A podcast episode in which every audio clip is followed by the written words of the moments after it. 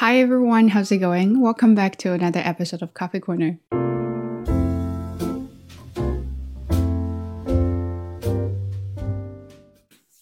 Uh, I just can't stop laughing. Okay, here we go. Yes. Okay. Mm, okay. So, um, today's topic is still from the book I'm reading at Atlas of the Heart. Uh, slightly move this back to closer to me. Okay. Yeah, but today's feeling is a little bit bitter because we're talking about resentment when I read that part, I was like, like it really hit me. At the moment, it's like, ah, that's why. And that is how I feel that way when I was doing my old job and why I stressed them out, stressed myself out uh, back then, just because that kind of resentful feeling I had. And it made me really, really anxious.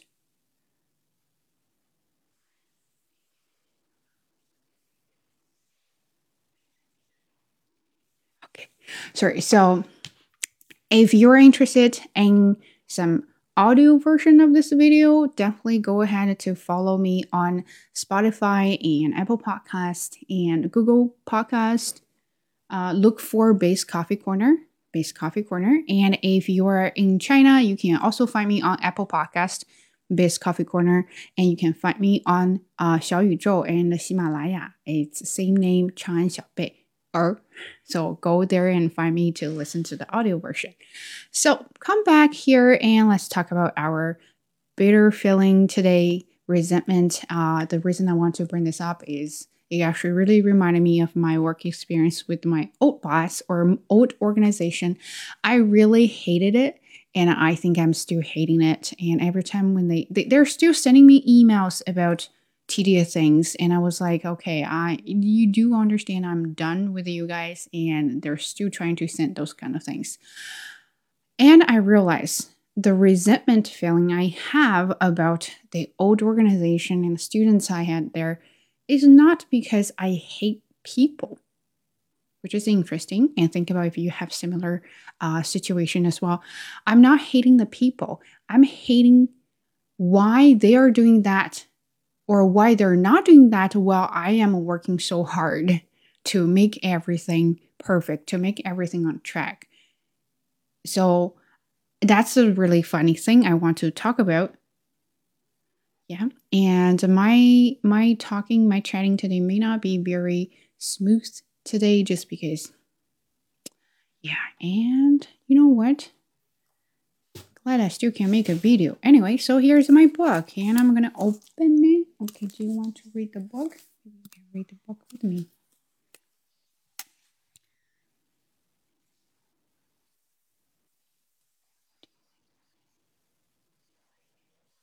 So I'm going to start with a quote from, not quote, like her story here. So she said, uh, uh, resentful and bitter are definitely on my list. So I struggle with the feeling resentment and struggle with how struggling with the resentment makes me feel. And what she said here from her, uh, from one called, I think, a Marc Brackett, uh, she quoted from that person. She said, resentment is actually part of envy, which I was like, hmm, re- really interesting because why? And we just talk about envy and jealous. So I thought that would be really interesting to mention about this here. And what she said is, I'm not mad because you are resting. I'm mad because I'm so done, tired, and I want to rest. But unlike you, I'm going to pretend that I don't need to. So, what she said here is, well, if this happened in your family, you know, if you have a husband and wife or you have your parents and you see that a lot, is you're working so hard to make the house so tidy, make the house so organized, and then your partner is resting somewhere else, playing video games, watching YouTube videos, or something like that. You're so mad. You're not mad at him at that moment, not doing things. You're mad at yourself doing everything, which you didn't want to do, but you have to pretend that you want to do it. So that's what she said here is you are trying to do something you actually don't really want to do and you wish other people could be a little bit participative and but they're not and then that's when you have this resentment and another example she said here is when i'm Uh, you lack of work is not making me resentful. Uh, my lack of rest is making me resentful. So that's what she said here is participation from you doesn't really uh, matter that much at this moment. You you hate yourself not being able to have a rest. You hate yourself not being able to be irresponsible. So I had a perfect example for this is when I worked at that old school, not old school, when I worked at my previous job. Uh, so what I did is I always try to stay organized. I try to uh, maintain uh, rules and policies in my classroom so I don't have to worry about that too much. So I also created, you know, PowerPoint slides to say that this is my work hours and please make sure you email me instead of texting me or calling me. And then I would say, here's our policies in the classroom. So you're supposed to turn on your cam- cameras and mute yourself when you're not talking, things like that. Do not interrupt other people. So I thought I was really thorough about those policies and rules. And you know what? Nobody followed that. So I got frustrated about it. And then I got mad at those people. I feel like they didn't care and all the work I did. Nobody cherished what I did there. And then they just didn't follow my rules. And it made me really, really frustrated to the point I just started hating them. And this kind of resentment feeling I have is towards them. But now, after I read this book, I realized it is not because of them. It is because that I didn't get a chance to relax. I didn't get a chance to be the one who is not responsible or who is not careful. Let's say that. So I wanted to be the one that I don't care, but I can't. Right? That's my personality. I care a lot. That's why I want to make this class a good uh, learning environment, but I'm the only one who cares. So I started to hate people. And then I started to have anxiety because I couldn't con- control everything. And I started being jealous of those people who can be careless, who can be irresponsible, who can be like, yeah, whatever you do, you know, doesn't matter. So that's when I had the resentment. And I was like, oh, that totally makes sense. And that's why I really should not do that. And then she even brought up a concept about being perfect, uh, being perfecti- perfectionism, perfectionist, right? So I like to make everything perfect. I don't like making mistakes. Every time when I make mistakes, I just kind of want to kill myself. Seriously. Uh, I feel like I'm not a professional when I make mistakes, but you know what? Making mistake is just a really a regular routine in your life right? So you can't avoid it. But I don't like that. So I always make sure I have a checklist to to to do everything, to not miss anything, and to make sure, yeah, I got everything done right in time, and then everyone is covered. But there are always some unexpectations, uh, and drives me nuts. So what I did was to hate those people and the whole organization because it didn't support me for a lot of things. And I was like, okay, why can't you just do this, do this, do this? I sent a whole document of how to reset password. I even sent you the link. I found this website. I even created handouts for you, and nobody cared. And they still sent me emails about, oh, how to do the password. Can you send me the password? And then I had to explain again that, that I didn't have password for them. They were supposed to have the password somewhere else. And here's how you can reset them or how you can help them reset the password. And then I got frustrated. I feel like, why am I doing all the work here? I'm not supposed to do the work. And you're supposed to do the work, but you're not doing that. You're hoping for a shortcut. And then you're hoping for me to do everything for you so you don't have to worry about it. And then that's when i have the resentment. So i was i was like okay so i want to be the person i don't care about that notification the red number on my phone. I don't want to care about emails. I don't want to care about messages. I just want to leave it there. But i can't that is not my personality, right? When I see it, I want to check it. When I check it, I want to get it done. But when I get it done and I feel like I'm spending my own time on uh, work stuff, then I get really mad at it. Or I get really mad at myself. So I was like, hmm, why can't I just leave it alone and enjoy my own time? So that's when I felt like, huh, I need to have a plan for myself to not care about too much.